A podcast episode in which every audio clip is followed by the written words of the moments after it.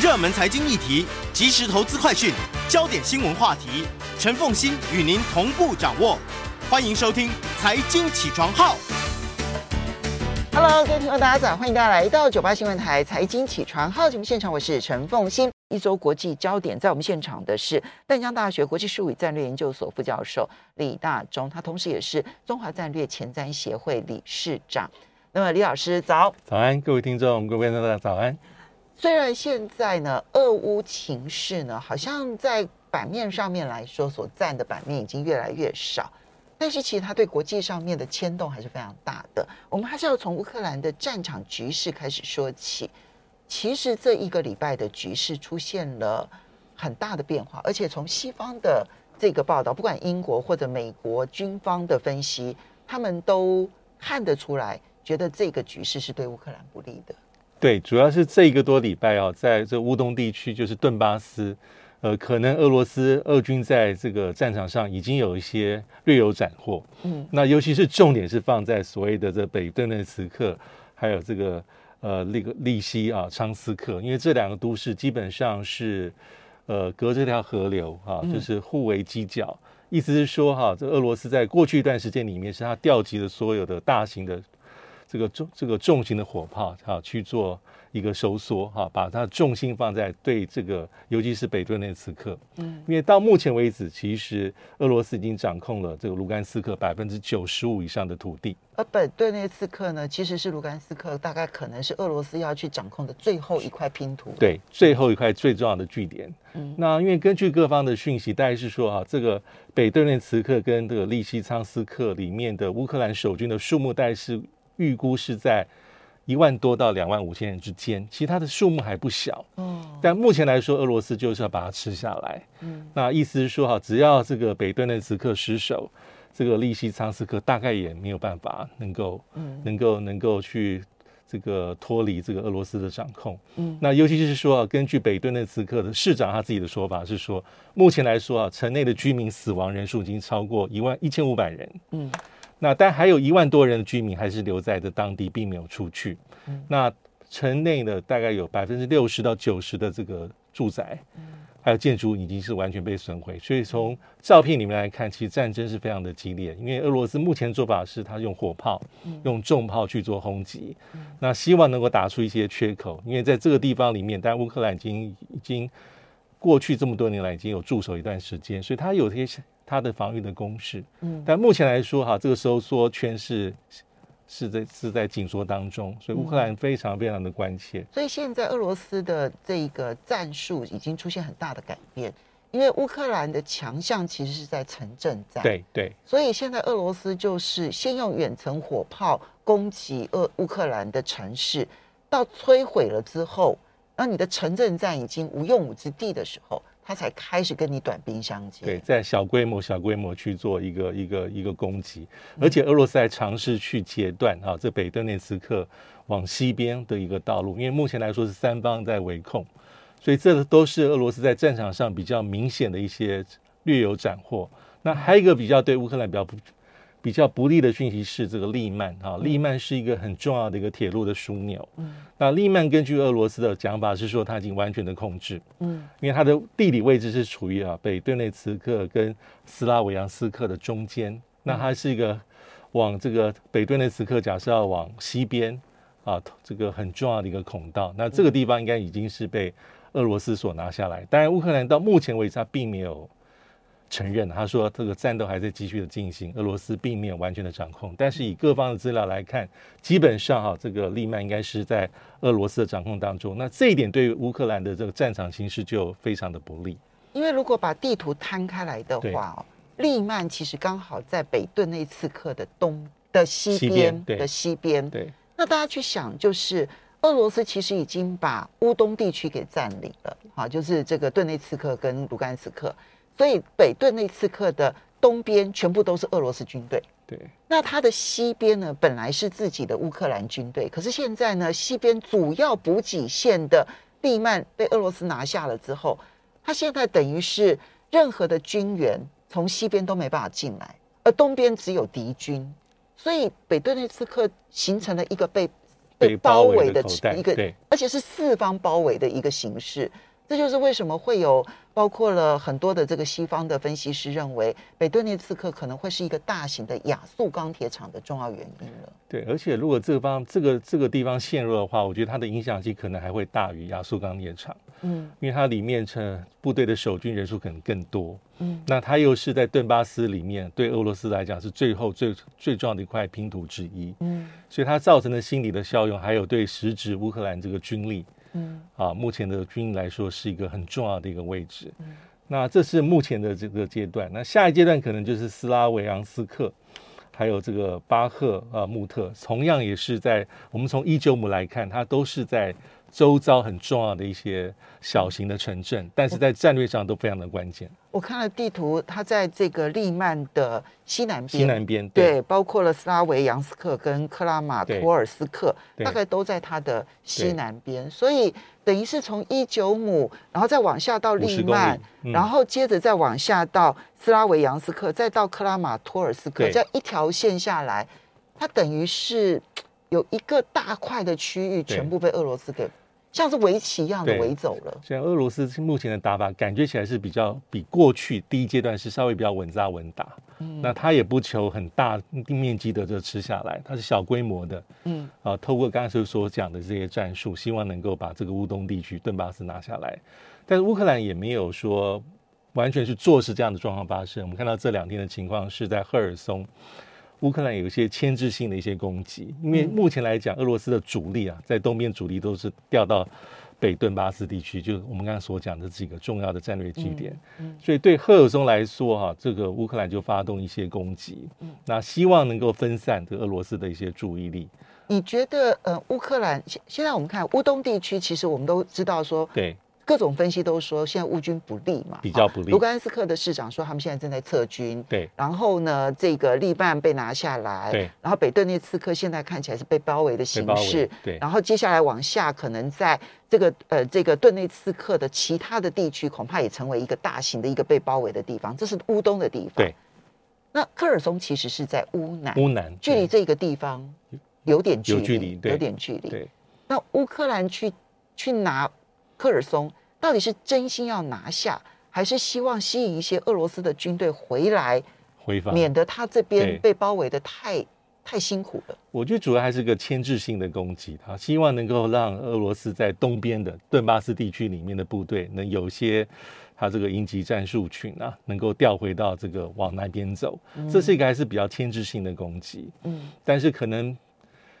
不会影响到下吗？能够拿下科尔？我觉得应该不不至于啊，不至于。嗯、目前来说，他乌克兰的重点还是在东边。嗯，啊，希望能够去。迟缓俄罗斯的攻势，所以赫尔松我觉得对乌克兰来说是一个比较牵制性的攻击，然后希望能够分散俄罗斯的注意力，甚至可能把目前在这个北顿巴斯部队地区里面的部队部分能够抽调出来，去往南边做增援，所以它应该是比较牵制性为主，嗯，可能不影响真正最后的一个大的局势。嗯，乌克兰现在期待的是西方能够很快的提供他一些远程火力武器。他不断的在呼喊说：“你赶快提供我这个多管火箭武器系统啊，或者是这个海马斯武器系统。”本来之前 CNN 也报道说，美国军方即将要提供，但是我们看到今天凌晨呢，美国总统拜登说，美国不会提供俄罗斯可以呃不会提供乌克兰任何可以打得到俄罗斯的远程火箭。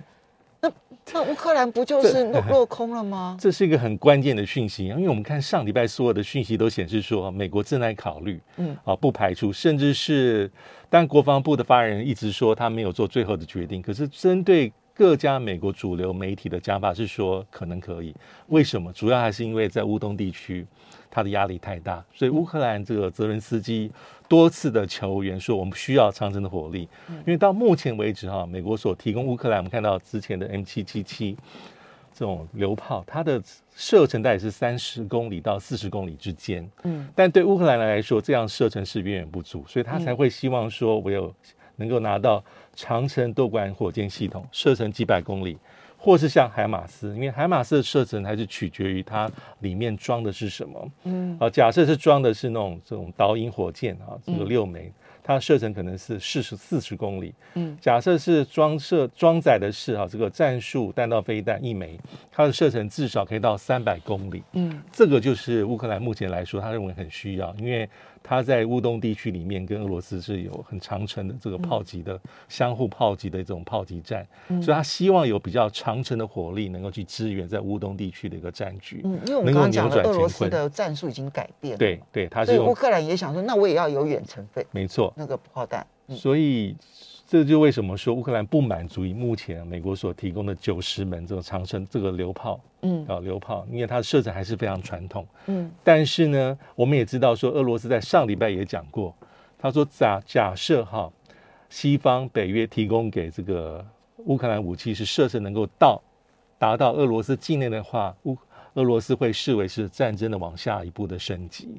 所以他警告也在里面，嗯，所以这一次哈，因为这是最新的讯息啊，根据媒体的透露说，拜登可能就路透社，路透社，嗯，可能就不考虑这些。我觉得这这对泽连斯基就是个比较沉重的打击，因为他是迫切需要这个东西，他认为唯有透过这样的武器。才能够你真正扭转战局，因为老实说，之前的九十门这个榴炮，真正投入到第一线的数量其实不得而知。嗯，因为它还需要一些时间啊，做移转啊，做一个真正能够发挥它的火力战力。然后它的射程又只有三十公里，还是非常的长。俄罗斯的射程是五十公里，对，就是基本上不会赢过俄罗斯太多，所以这方面就是比较令人惊讶的讯息。因为在上礼拜大家都猜说这会。改变拜登总统的一个决策，但目前来说，他还是有些他的节制。OK，所以如果是这些真的能够真的远程的这个火箭系统也好，或者是海马斯系统没办法到的话，其实对乌克兰要改变战局，可能困难度就更高。没错，我们稍微休息一下，等一下回来节目现场。欢迎大家回到九八新闻台财经起床号节目现场，我是陈凤欣。在我们现场，一周国际经呃呃一周国际焦点啊，在我们现场的是淡江大学国际事务与战略研究所副教授李大宗李副教授，也非常欢迎 YouTube 的朋友们一起来收看直播。好，所以刚刚讲的是乌克兰的战场上的情势，看起来对乌克兰确实有它不利的地方。我们接下来就来看这个情势之外的政治发展，这个大家动作也就开始变多了。法国法国总统跟德国总理联袂的跟普京通电话，对啊，这个是很罕见的哈。从战战争以来这第一次，对不对哈？然后第二个部分是土耳其的总统又介入斡旋了，嗯，这些动作介入的时间点一定都有经过考量，我不会三不五时来跟你通个电话，对不对哈？所以看起来都是因为战场上的一些变化，使得他们要采取一些动作。对，我觉得因为泽连斯基在前前一阵子期他的姿态会比较强势啊，因为可能判断说在战场形势对乌克兰比较有利啊，所以基本上即便是表面上说我不排除，可是里面的讲法是非常非常讲要收复失地的。嗯，但是目前看起来有一些新的变化，包括刚才所讲五月二十八号马克宏、肖兹、普廷三方通话，这里面也很有玄机。那主要还是泽连斯基在之前呢，我觉得在这个礼拜里面他的。谈话比较比较比较急迫，他是在反反复复。对，第一个是他严厉的批判欧盟不团结，嗯、就是在石油禁运方面；嗯、第二个又在批判回北约。啊，其实北约的批判到底公不公允，其实各自有不同解读。但他意思是说，你们几乎没做，包括。乌克兰的外长为什么要做呢？因为因为你不是北约成员。因为乌克兰外长在那个世界经济论坛里面讲的也很直白，他说你们都没做，嗯、其实北约做了不少。嗯，但是要是说每个国家做的是一样不可能，里面其实最大方、最积极的就是美国，第二名英国，其他可能像一些加拿大或其他国家，表面上还是非常的支持，但是真正最支持就是这个英汉美。嗯。啊，所以泽连斯基的批判比较强，但是他也释放出很多混乱的信号，就是外界不太知道说目前乌克兰你对和谈的看法是什么。嗯，他第一次啊这几天有表示说他愿意跟普京见面，而且他是我唯一想要见面的俄罗斯人。嗯，其他的代表我不接受，而且我也不太接受所谓的第三方进进进来斡旋，就是我跟普京这样的对话是最有效。所以他不要西方国家来跟他施压。是。那他也讲说，但是这个见面又要有前提，所以就很很特别，就是说你必须得去会退回到二月二十四号你发动攻击之前的状态。嗯，我才会认为说你有诚意，我来跟你做他谈。但是你目前来看是不可能的。嗯，俄罗斯打到现在快要一百天了，嗯，他在东边的一些进展不可能让他说白白再把它吐出来。嗯，死亡人数都这么多，这个成本实在太大。所以这是泽连斯基的讲法。但是我们看泽连斯基的幕僚的讲法又不是如此啊，包括他的总统的这个一个顾问啊幕僚，他对公开的讲法是说乌克兰不能信任俄罗斯。嗯。好，在谈判上都不能信任。嗯，唯一有可能对我们最支撑的，我们还是要仰赖我们的军力，就是战场的形势是唯一的我们的凭借。嗯，所以这样的讲法就就回到过去一样的判断说，所以总统说我可以谈哈，当然那个条件大家觉得不太可能，很严格。但是总统顾问就直接讲说。别谈了，就在战场上见。就在战场见，嗯、战场下的见见胜负才是唯一的重点。那在不用讲说，两个礼拜之前，乌克兰的情报首长对外媒体专访的时候，他说战场会有转折。嗯，在七月份之后会反攻，反攻之后是要收复所有的失地，年底能够结束战争。所以现在就是，但这样的这样的讲法被乌克俄罗斯特别拿出来讲，说他不太知道乌克兰到底是想谈不谈。嗯。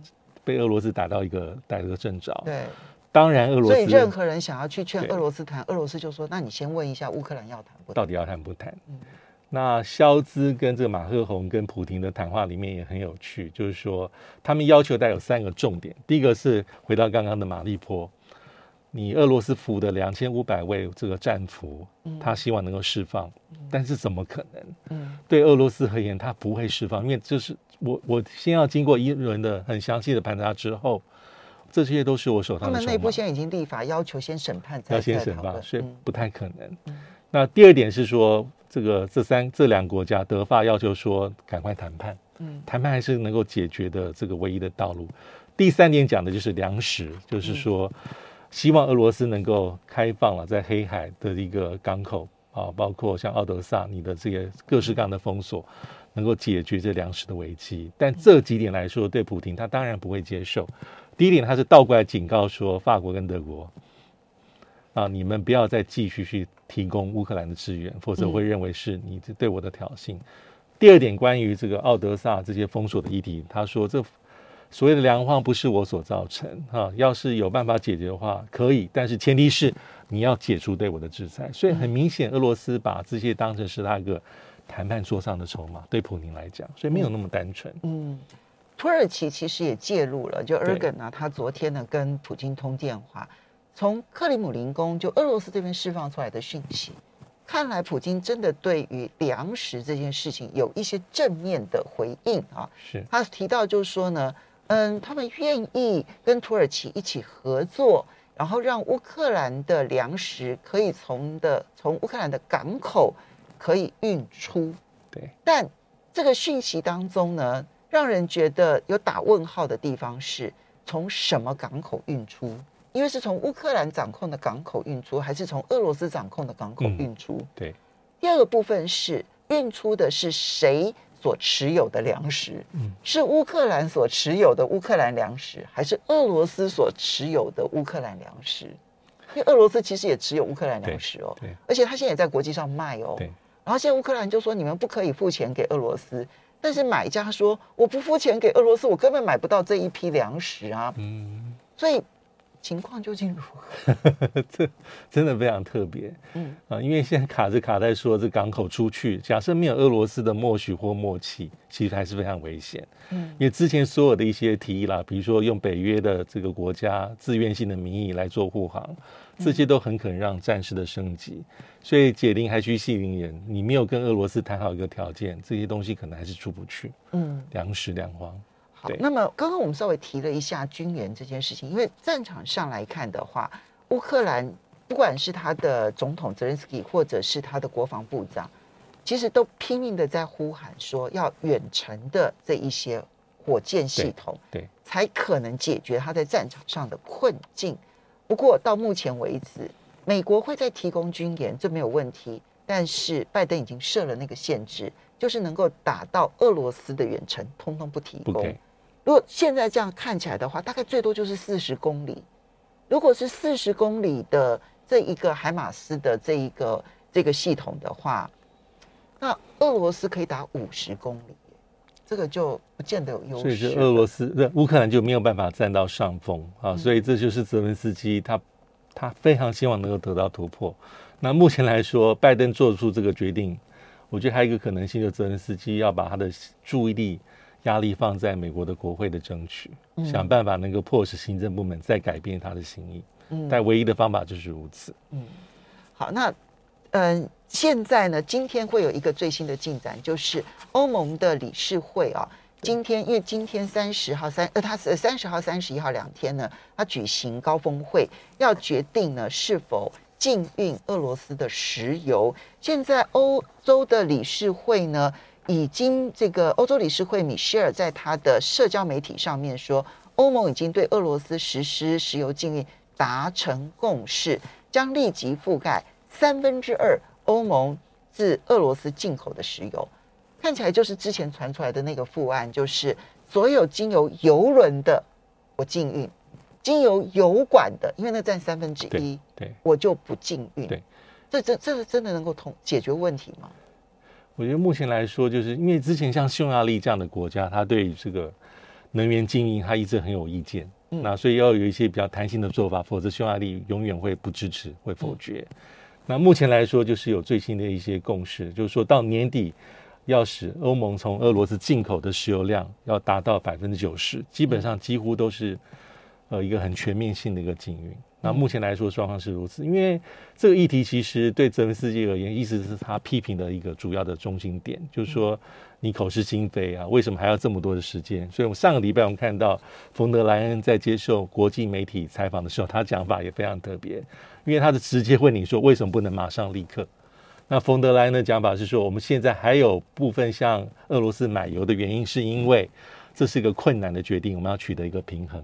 而且，如果我们不买的话，俄罗斯会把这些卖给我们的油卖给其他国家，用更高的价格，那就会增强俄罗斯在军费上因应乌克兰战争里面它的资源，而且会造成国际原油市场的一个一个动荡。嗯，当时的讲法出来之后，大家就觉得说有很多的批判，意思是说，你又想要制裁的光环，站在乌克兰同一边的道德光环，你你不想丢掉，但你又舍不得那很。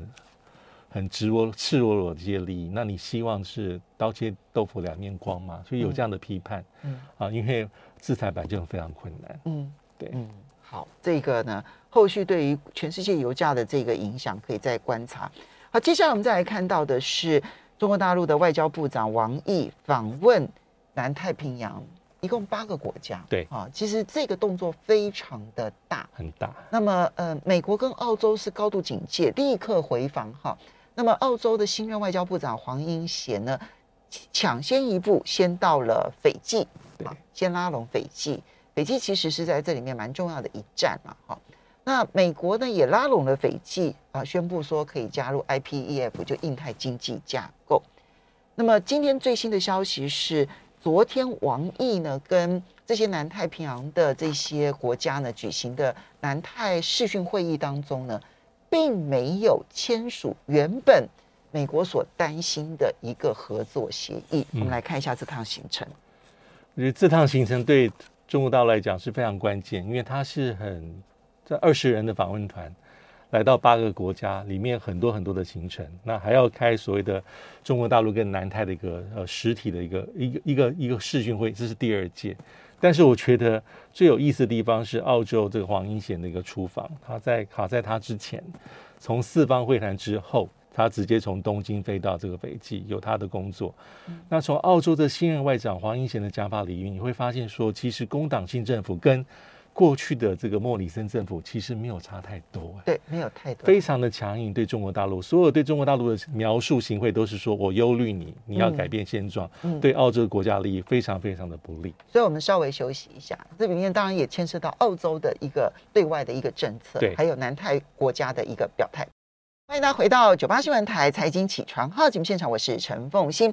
在我们现场的是淡江大学国际术语战略研究所副教授李大宗李副教授，他同时也是中华战略前瞻协会理事长李大宗李教授。也非常欢迎 YouTube 的朋友们一起收看直播。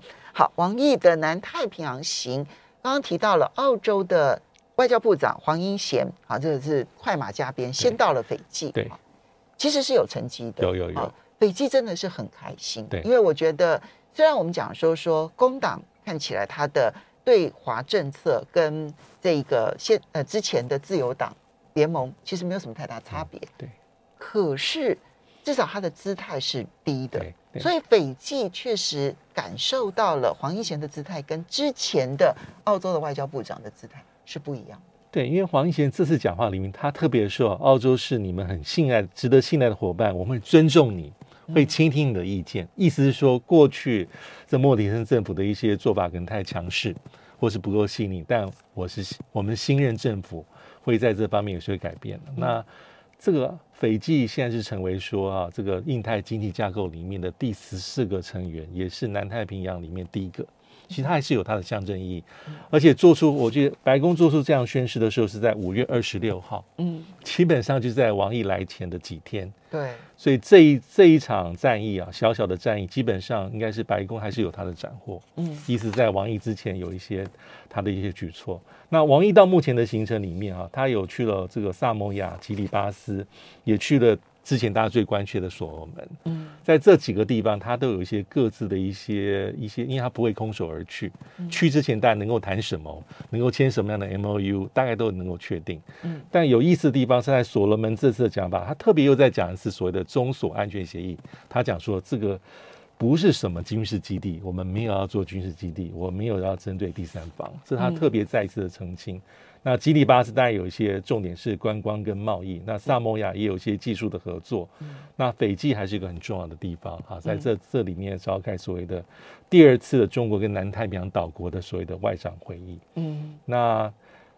这个它里面有特别讲到说啊，我们所谓的四原则跟三坚持，这当然可以把它视为是一种外交上的讲法，嗯，但这样的讲法其实每一项都是针对美国跟澳洲而来，嗯，比如说他讲的四项坚持就是平等、尊严、合作、共赢跟开放包容，嗯。那什么是开放包容？基本上是在打澳洲，打美国。他因为美国一直讲说印太经济架构是包容性、开放性，嗯，但对北京来讲明显就不是。对，AUKUS 跟 QUAD 也是如此。最近马来西亚的总理就直接讲说，那根本就是一个反中的一个架构。对，可能有点讲，有点老实数，但美国不会承认，就是说他还是讲他没有针对，嗯、但其实目的是如此。三项真原则讲的是啊，王毅讲的是尊重国家主权啊。我们之我们之所以要做这些，事维护社会稳定，而且跟既有的地区安排是不违背的。嗯，所以这是王毅所提供的一个他的讲法跟版本，意思是说，我们没有要干预你的内政，我也没有什么附加条件。他基本上他讲的，在是指美国有。对，老师你怎么去看呢、啊？就是嗯、呃，当然这一次王毅出访的时间点刚好赶在这个拜登呢到亚洲之后就立刻展开。对坦白说，其实 你说意外吗？也不意外，因为他终究是第二届，第二届，对不对？他并不是第一届，对，对不对？哈，意思就是说，他在这个地方耕耘的时间也已经是相当的长了，对，哈。所以一个国家一个国家一个国家，那你要说每一个国家都已经跟中国之间的关系非常好，我觉得这个也言之过早。比如说密克罗尼西亚就明确的跳出来反对说要跟中国大陆签任何的这个协议啊。可是你说他的收获有没有？所罗门的收获是很明显的，对，对，然后萨摩亚的收获也是很明显的，因为萨摩亚之间的经济技术合作协议，其实这个也算是意外的一个收获，实质，对。所以你怎么去看中国大陆在南太平洋的布局，然后跟美澳之间在南太平洋的争夺？